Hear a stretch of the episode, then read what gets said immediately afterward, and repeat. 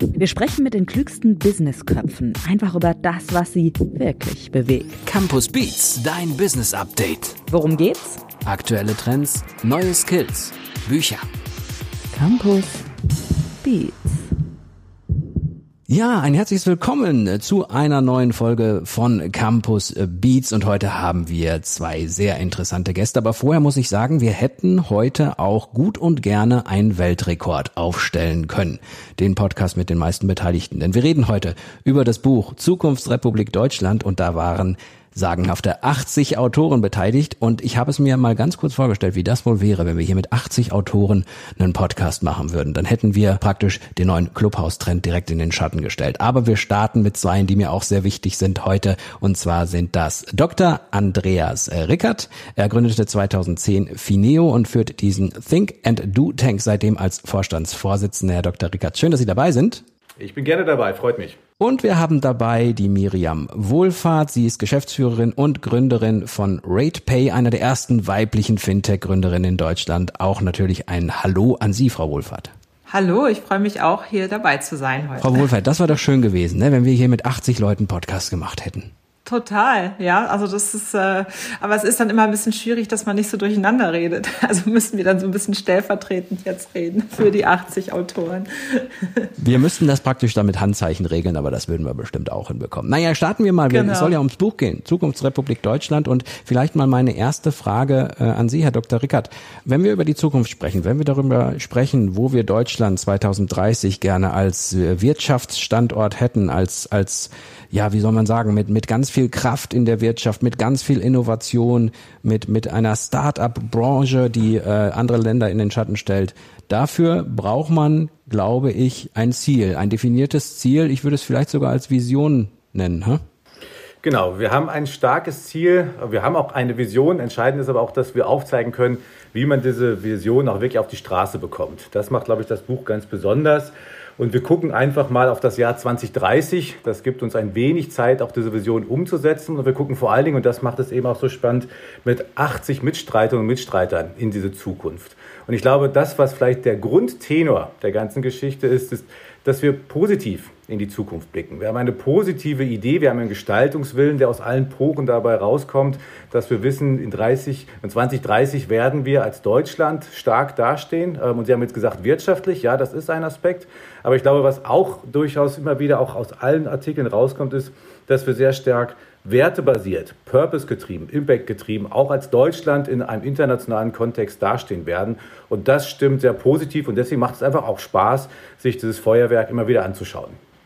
Frau Wohlfahrt, ich, ich komme ja äh, aus der Podcast-Szene. Sie sind jetzt auch zu Gast in einem Podcast und äh, da geht es auch immer oft so um Storytelling und jede, jede Geschichte hat so einen Helden. Wenn wir das jetzt mal auf die Äußerung äh, von Herrn Dr. Rickert übertragen, also wie praktisch in Deutschland in den verschiedensten Bereichen äh, das Jahr 2030 zum Beispiel aussehen soll, wie würde da Ihr Held, Ihre Heldin aussehen in Zukunft? Oh, also mein persönlicher Held und meine persönliche Heldin also die hätte auf jeden Fall oder er, die hätte ein sehr gutes digitales Know-how und es wäre keine Inselbegabung mehr. Es ist also, es ist so, dass die Helden der Zukunft alle digitales Know-how und Grundverständnis haben und äh, bereit sind, lebenslang zu lernen und sich einfach in, ja, flexibel mit neuen Dingen auseinandersetzen und die Zukunft treiben und die Zukunft umarmen. Das sind für mich die Helden.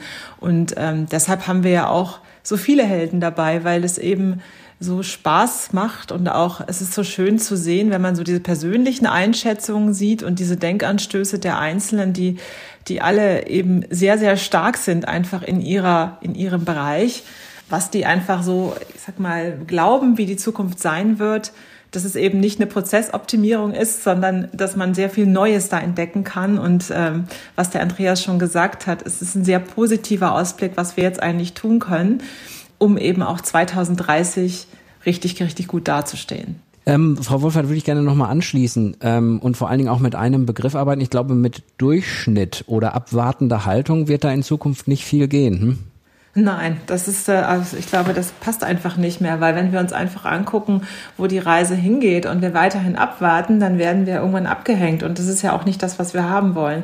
Also deshalb glaube ich eben, müssen wir sehr stark dafür in, in, den, in den unterschiedlichen Bereichen unserer Gesellschaft, ja, in jedem Bereich, der zählt, der zahlt ein auf etwas Großes Neues, wie die Zukunft aussieht. Und glaube, deshalb ist es auch, finde ich, das Buch so schön, weil wir es aus unterschiedlichen Aspekten betrachten. Also wir gehen nicht nur hin und sagen, wir gucken uns die Wirtschaft an, wir gucken uns die Bildung an, sondern nein, wir nehmen alle die großen Teilbereiche des Lebens und äh, machen uns da sehr, sehr gute Gedanken, wie man das eigentlich besser machen kann oder was sind eigentlich die Wege, die dann dahin führen, dass wir ein, ja, dass wir eine, eine, eine Gesellschaft sind 2030, der es gut geht, die wirtschaftlich prosperiert, äh, die gesellschaftlich äh, zufriedene Menschen hat, die gut ausgebildete Leute hat. Ja. Und dazu gehört eben einiges. Und äh, wir haben jetzt noch ein bisschen Zeit, aber wir müssen uns jetzt mal ganz schnell auf diesen Weg machen. Herr Dr. Rickert, wir befinden uns ja gerade in großen gesellschaftlichen und wirtschaftlichen, ja, eher turbulenten Zeiten. Und ähm, wenn man in der praktisch sich so ein bisschen in Deutschland umhört, dann grassiert da so die Meinung, dass uns so ein bisschen der Wille zur Veränderung fehlt oder dass wir zumindest nicht so ja auf dem aufsteigenden Aste sind, sondern eben eben da nicht so mitspielen werden in Zukunft, so die Prognosen. Sehen Sie das anders? Ja, das sehe ich anders. Ähm, ist natürlich immer eine Frage, in welcher Bubble bewegt man sich? Und natürlich bin ich da vielleicht auch in einem gewissen Grad betriebsblind, aber ich sehe es nicht so, dass wir getrieben sind durch die häufig bemühte German Angst, ähm, das ist ja auch das, was Sie so ein bisschen beschreiben, diese Stagnation, dass man eher die, die Probleme sieht, die Risiken sieht. Ich habe mit sehr vielen Menschen zu tun, die genau das Gegenteil sind und auch das Gegenteil leben. Die wollen nach vorne gehen, die haben Ideen, die haben eine enorme Kraft und Power und das stimmt mich sehr, sehr positiv und optimistisch. Und lassen mich noch eine Sache dazu ergänzen wir müssen auch immer ein bisschen aufpassen, was ist eigentlich unser Selbstbild und was ist das Fremdbild. In der Tat, wenn wir so ein bisschen in Deutschland uns umhören, dann sehen wir häufig, dass eher diese negativen Konnotationen nach vorne kommen. Wenn man mal von außen auf Deutschland blickt, und ich bin sehr viel auch im internationalen Kontext unterwegs, dann werden uns ganz andere Attribute zugeschrieben. Da wird uns weiterhin eine hohe Innovationskraft zugeschrieben. Wir werden durchaus wahrgenommen als eine Verantwortung übernehmende Gesellschaft und Nation. Und ich glaube, das sollten auch Sachen sein, die wir als Appell und als Auftrag verstehen, vielleicht diesem Anspruch auch gerecht zu werden. Und wenn wir das nehmen, wenn wir sehen, welche Treiberinnen und Treiber wir in Deutschland haben und auch was die Erwartungen und Hoffnungen sind, die von außen an uns herangetragen werden, dann können wir es uns gar nicht leisten, da in Stagnation und Angst zu verharren, sondern dann müssen wir einfach nach vorne gehen und wir zeigen in dem Buch, wie das auch gehen kann. Ja, und das nach vorne gehen, Frau Wohlfahrt, das haben Sie ja, äh, denke ich mal, als, als Geschäftsführerin und Gründerin äh, Ihres Unternehmens äh, oft genug machen müssen, dass Sie positiv nach vorne blicken, äh, Innovation sehen und auch wirklich äh, keine Angst haben, diese Schritte zu gehen. Und das nehme ich mal an, wünschen Sie sich wahrscheinlich auch für die, für die, ja, wenn wir es auf die Startup-Szene beziehen oder auch einfach für alle, alle äh, unternehmerischen Menschen in Deutschland, oder? Genau, also ich wünsche mir das nicht nur für die Startups, sondern auch für den Mittelstand, für die Großunternehmen, dass wir einfach äh, ständig daran arbeiten, wie wir Innovation treiben können, wie wir unsere, wie wir neue Produkte schaffen können, wie wir neue Dinge erforschen können. Und äh, mich stimmt da auch sehr, sehr vieles sehr, sehr positiv und äh, ich bin auch mit sehr vielen positiven Menschen umgeben. Das ist natürlich auch wunderbar. Aber ähm, ich möchte trotzdem auch hier äh, oder in diesem Buch ist es mir wichtig, dass man eben auch das zeigt, was der Andreas so sagt, dass wir nicht alle hier in Stagnation verharren, auch wenn das manchmal so finde ich manchmal, wenn man die Presse liest, hat man so das Gefühl, uns geht's ganz schlecht und wir sind in Deutschland, ist es fünf vor zwölf für alles. Natürlich sind manche Industrien sehr stark von Veränderung betroffen, aber ich glaube auch, es ist einfach so, dass der Wille da ist, sich auch wieder neu zu erfinden und Dinge anders zu gestalten. Und jetzt während der Corona-Krise, die Krise selber dient eben da auch nochmal sehr stark als Beschleuniger, einfach Dinge jetzt auch vielleicht schneller nochmal anders zu machen. Ich sehe gerade auch in der, im Mittelstand, äh, wenn man hier vielleicht auch gerade von der Finanzindustrie spricht, sehr, sehr, sehr viel äh, Innovationskraft und Wille, auch von traditionellen Unternehmen. Und das finde ich richtig gut. Und das muss es einfach noch mehr geben. Ich möchte gerne ein bisschen aus dem Nähkästchen plaudern, Herr Dr. Rickard, weil Sie vor unserer Aufzeichnung, glaube ich, die äh, Frau Wohlfahrt das erste Mal gesehen haben. Ist das richtig? Das stimmt. Da kann man sehen, wie auch in digitalen Zeiten man tolle Teams bilden kann. Kennen Sie denn auch alle, alle anderen 79 oder beziehungsweise dann 78 Autoren oder haben Sie zumindest schon mal gehört? Wahrscheinlich geht das doch gar nicht, oder? Dass man mit jedem mal was gesprochen hat. Nein, das haben wir nicht, aber das ist ja vielleicht auch genau die Stärke von Kooperation, von Kollaboration, dass man zusammenarbeitet. Also wir sind eben sechs Herausgeberinnen und Herausgeber und wir kommen alle aus unterschiedlichen Perspektiven. Wir teilen zwar, glaube ich, die gleiche normative Sicht auf die Welt und den gleichen Spirit, aber wir haben eben unterschiedliche Netzwerke und das ist vielleicht eben auch eine Stärke dieses Buches, dass wir unsere Netzwerke zusammengeschmissen haben und deswegen ist es auch so ein holistisches Buch geworden, wo wir die unterschiedlichsten Player zusammengebracht haben. Also jung, alt, digital, analog, Corporate, Startup und ich könnte jetzt so weitergehen. Und das ist eigentlich das, was es so spannend macht. Und deswegen zu Ihrer Frage, nein, ich kenne nicht alle anderen 79, aber ich freue mich darauf, hoffentlich bald alle auch mal kennenzulernen. Meine Frage an Sie beiden. Was hatten Sie alle gemeinsam? Die positive Grundeinstellung und äh, die Lust auf Zukunft. Haben Sie eine Idee, Herr die Dr. Freude Eckert? an Zukunft. Ja, also ich glaube, es ist in der Tat einmal, genau wie gerade schon gesagt von der Miriam, dieses Positive, das nach vorne gehen, dieses auch Ärmel hochkrempeln und einfach machen. Das ist das, was uns auszeichnet. Und das Zweite ist, dass wir alle auch die Erfahrungen haben, nicht nur darüber zu reden, sondern eben auch selber was gegründet zu haben. Und ich glaube, das ist, auch wenn wir es in unterschiedlichen Kontext gemacht haben, eine Erfahrung, die vielleicht gar nicht so viele in Deutschland haben. Und unsere Hoffnung ist, dass es aber sehr viel mehr werden. Deswegen vielleicht auch der Link zu der Organisation, die von dem ganzen Projekt profitieren wird. Das ist Startup Teams, wo wir dezidiert auch junge Menschen begeistern wollen, zu gründen, in die Eigenverantwortung zu gehen. Und das ist, glaube ich, nochmal auch ein Band, was uns alle verbindet. Ich habe eine viel, viel einfachere Antwort. Soll ich sie Ihnen sagen? Ja. Die Lektorin. Und die wollen wir jetzt doch mal hören, was die so erzählt. Offbeat. So ein Projekt mit sechs Herausgeberinnen und Herausgebern und 80 Autoren ist irgendwie ein bisschen wie Flöhüten. Tatsächlich hat so ein Projekt seine ganz besonderen Herausforderungen, irgendwie alle unter einen Hut zu bringen. Das ist manchmal anstrengend, aber eben auch das ganz Besondere an diesem Buch und vor allen Dingen macht es auch den Reiz aus, denn die Fülle an Ideen und ganz unterschiedlichen Visionen hat mich total fasziniert. Und auf die Beiträge der ganz jungen Autorinnen und Autoren, die teilweise ja erst 16 oder 17 Jahre alt sind, war ich immer besonders neugierig. Die haben mich wirklich regelrecht begeistert. Denn so viel Kreativität und Optimismus hat gerade während dieser Corona-Zeit so richtig gut getan. Frau Wohlfahrt, wer sind denn so die Hauptakteure, die, sag ich mal, in Bereichen Bildung, Wirtschaft, Arbeit, Gesundheit, Politik und Gesellschaft im Grunde da Dinge vorantreiben sollen? Wo sehen Sie da die Hauptakteure?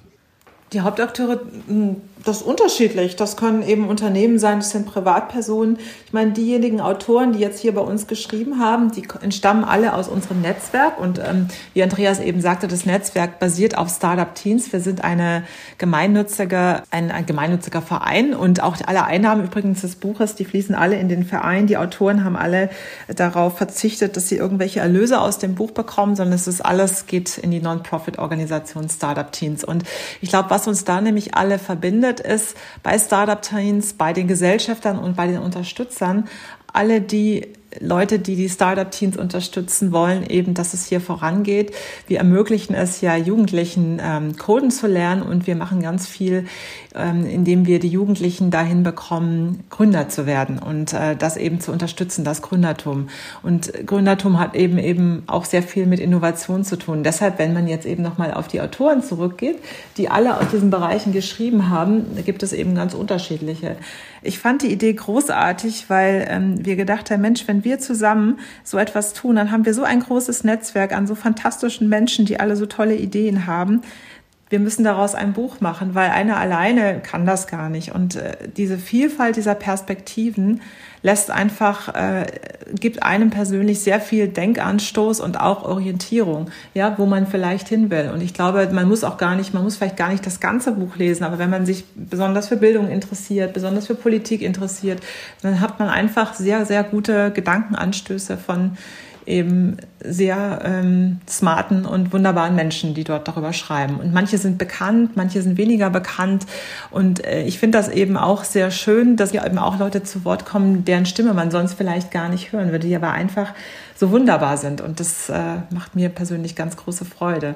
Und wir können leider in dieser Podcast-Folge, wobei ich es toll finde, dass Sie beiden mit Ihrer Stimme hier sind, aber leider natürlich die anderen nicht hören, wie eben angesprochen. Und das ist natürlich ein guter Grund auch, sich das Buch Zukunftsrepublik Deutschland zu holen. Herr Dr. Rickert, ähm, ich weiß von Ihnen, dass Sie sich, also korrigieren Sie mich, aber ich vermute, ähm, dass Sie sich für 2030 wünschen, dass Deutschland Innovationsweltmeister ist, dass Sie dort besonders auch die Aktivitäten rund um den Bereich Social Innovation sehen, dass Sie dort die Start-ups als Treiber für wirtschaftliche und gesellschaftliche Innovation sehen. Meine Frage, wenn das nicht komplett falsch war, in welchen Bereichen sehen Sie das? Also ist das so die Automobilhersteller oder sind das so die Automobilhersteller? Ist das Chemie, Pharmaversicherung, Banken? Wo sehen Sie da es gibt ja immer so diesen Fokus, wo man sagt, dafür kann Deutschland dann stehen.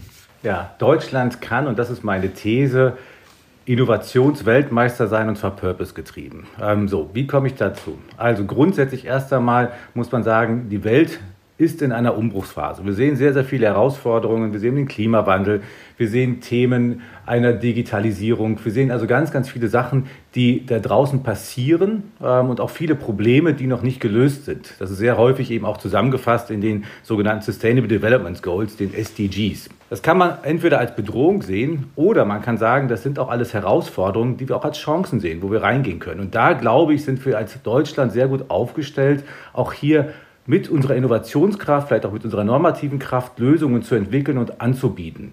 Und das ist eigentlich das, was ich halt hochspannend finde. Und damit betrifft es dann letztlich auch alle Bereiche. Das betrifft die großen Corporates, die etablierten Industrien, die Sie gerade genannt haben, alle Automotive-Sektor oder Chemie. Das betrifft aber auch sehr viele Startups, viele, die halt mit neuen digitalen, disruptiven Ansätzen reingehen. Ich glaube, was uns dann eint, ist, dass wir wirklich versuchen, einen Beitrag, und jetzt klingt es ein bisschen pathetisch, einen Beitrag für eine bessere Welt zu leisten und es eben als Chancen zu verstehen. Und das wird uns auch in einem globalen Wettbewerb nach vorne stellen. Weil ich glaube, das ist genau das, was uns vielleicht auch unterscheidet von, ich mache es jetzt mal sehr holzschnittartig, einem Wettbewerb zwischen den USA und China. Dass wir als Deutschland oder als Kontinentaleuropa wirklich sagen, wir gehen die Probleme an, wir gehen sie mit hoher Innovationskraft, mit einer Wertebasiertheit an und können damit einen Beitrag für die Welt leisten und können gleichzeitig auch wirtschaftlich sehr gut dastehen. Und deswegen ist es ein, ein schönes Thema, das nach vorne geht.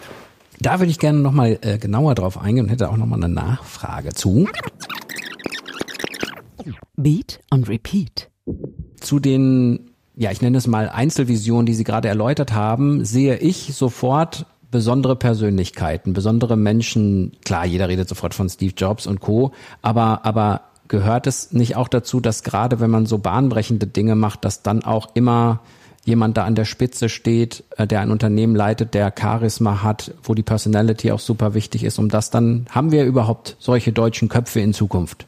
Ja, die haben wir. Ähm, wir haben die deutschen Köpfe, die genau mit diesem Spirit nach vorne gehen. Ich sehe die in der Startup-Szene, also ich sehe viele Startups, die von Teams geleitet werden und angeschoben werden, die ganz klar purpose-getrieben sind, die wirklich einen Unterschied machen wollen, gerade auch im Klimabereich. Also viele Startups, die neue Ideen haben, entweder zum Einsparen von äh, CO2 oder sogar die Ideen haben, wie man CO2 wieder aus der Luft rausholen kann. Also das ist ein Bereich, wo unglaublich viel passiert. Ich sehe es aber auch bei den Corporates, ähm, also auch unter anderem unter Federführung der BASF wird gerade ein komplett neues System entwickelt, wie man denn eigentlich auch Unternehmen bewertet. Und zwar das wirklich ganzheitlich, wo auch das mit einfakturiert wird, was man möglicherweise einen Schaden anrichtet. Also insofern, wir sehen sowohl in der Corporate World als auch bei den Startups. Und spiegelbildlich dazu sehen wir eine ganz neue Kohorte von Leuten, die Geld investieren wollen. Also ich sage mal, früher kommen wir aus einer Welt, wo es nur darum ging zu investieren, ganz egal in was, in Kohle, in Waffen, wie auch immer, Hauptsache die Rendite stimmte. Und das dreht sich. Das dreht sich, dass nämlich viele nachfragen, was passiert eigentlich mit dem Geld, was ich habe, das Kapital, was ich investiere. Und man hat klar den Anspruch, natürlich auch ein Financial Return zu haben. Und es gibt viele gute Businessmodelle da draußen. Aber man will auch sicherstellen, dass man keinen Schaden anrichtet, dass man im Idealfall sogar etwas Positives mit seinem Geld bewirkt. Und das ist etwas, was jetzt natürlich sehr schön zusammenkommt. Auf der einen Seite haben wir viele, viele Investorinnen und Investoren, die sagen, ich möchte mit meinem Geld etwas Gutes tun. Und auf der anderen Seite gibt es Targets, in die man investieren kann, Startups, aber eben auch Fonds, Nachhaltigkeitsfonds etc., wo ich wirklich auch mit Impact haben kann. Und wenn ich das zusammennehme, dann ist es nicht mehr nur noch ein Nischenthema, sondern das ist das, was unsere Marktwirtschaft, unsere soziale Marktwirtschaft, glaube ich, auf die nächste Stufe heben wird. Frau Wohlfahrt, die ähm, Corona-Krise mit dem Ganzen, was es mit sich bringt, eher etwas, was sich auch durchaus positiv auf genau diese Entwicklung auswirken kann, weil man eben wegen der Situation dazu gezwungen wird, Dinge anders zu sehen?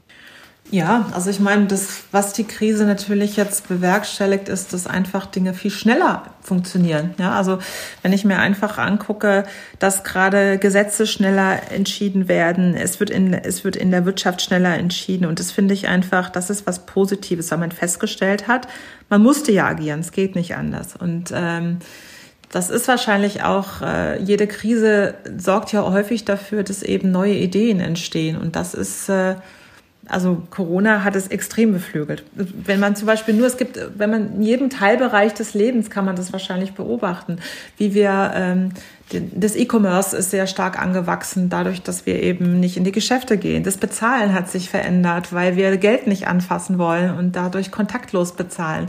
Das hätte ähm, alles viel, viel länger gedauert. Und, und so haben wir das, so sehen wir das an ganz vielen Teilbereichen des Lebens. Das ganze Thema Videoconferencing oder diese neue App Clubhouse. Ich meine, äh, unglaublich, was da gerade passiert, wie sich da etwas verbreitet. Ähm, das wäre wahrscheinlich ohne die Krise gar nicht so möglich gewesen. Und so sieht man das eben in sehr, sehr vielen Bereichen. Und auch in der Bildung. Also es wird ja so stark hinterfragt äh, und auch kritisiert und es passiert ja etwas gerade. Es passiert ja gerade richtig etwas, ja. Wer weiß, wie lange das sonst gedauert hätte. Trotz der guten Tendenzen möchte ich aber diese Folge Campus Beats nicht mit Corona beenden. Deswegen nochmal ganz kurz von Ihnen beiden eine ganz kurze Stellungnahme. Was wünschen Sie sich persönlich in zehn Jahren, Herr Dr. Rickert? Ich wünsche mir, dass es nicht nur 80 Vordenkerinnen und Vordenker sind, die diese positive Vision teilen, sondern dass wir am Ende des Tages 80 Millionen sind, die dieses Positive haben. Und ich glaube, das ist auch das, was vielleicht in dem Buch rauskommen soll. Ich warte gar nicht davon, dass jeder Einzelne da draußen ein Startup gründet oder neue innovative Ideen hat, um die Welt zu retten, was ich mir aber erhoffe, ist, dass vielleicht durch diese Impulse, die wir durch 80 geben, auch die anderen 80 Millionen in Deutschland mehr Zuversicht haben, Vertrauen haben in die Kraft, die wir haben, jedes Einzelne an der Stelle, wo er ist, und dass wir zusammen die Gesellschaft und die Welt positiv gestalten können und auch werden. Sehr schön. Frau Wohlfahrt. Ich wünsche mir, dass äh, wir ein ganz neues Schulsystem haben, also ein komplett neues Bildungssystem, dass wir es wirklich geschafft haben, das zu etablieren. Und ich wünsche mir eben, dass eben das lebenslange Lernen bei allen angekommen ist, dass es eben nicht, dass wir wissen, dass Lernen nicht nach der Ausbildung endet und dass das ein Normalzustand ist und dass eben alle auf diesen Zug aufspringen, egal ob Schule, Unternehmen und so weiter. Und ich wünsche mir eine Gesellschaft voll Frieden und Demokratie und äh, wirtschaftlichem Erfolg und natürlich auch keine Pandemien mehr. Und ich finde, diese Wünsche darf man an dieser Stelle ruhig mal äußern. In unserem Campus Beats, dem Podcast des Campus Verlag mit unseren tollen Autoren des Buches Zukunftsrepublik Deutschland, da wir nicht alle 80 da haben konnten, sind zwei von ihnen hier gewesen. Und zwar war das zum einen die Miriam Wohlfahrt und der Dr. Andreas Rickert. Ihnen beiden einen herzlichen Dank für dieses sehr, sehr interessante Interview, für diesen sehr, sehr interessanten Podcast. Dankeschön. Vielen Dank. Danke Hat Spaß sehr. gemacht. Und an unsere Hörer natürlich der Appell, gerne abonnieren den Podcast Campus Beats. Das können Sie tun und zwar, oder das könnt ihr tun und zwar bei äh, Spotify, bei Apple Podcasts, bei dieser. Es gibt ja ganz, ganz viele Anbieter. Einfach kurz auf Abonnieren klicken, dann bekommt ihr auch die neuen Bücher, mit dem Campus Verlag erscheinen und dann gibt es natürlich auch wieder weitere Folgen von Campus Beats mit ähnlich interessanten Autoren, wie wir sie heute hatten. Wobei, das wird schwierig werden. Da liegt die Latte hoch, Freunde. Das kann ich euch schon mal sagen. Dankeschön, macht's gut, bis zum nächsten Mal. Campus Beats. Mehr Campus gibt es unter www.campus.de slash podcast.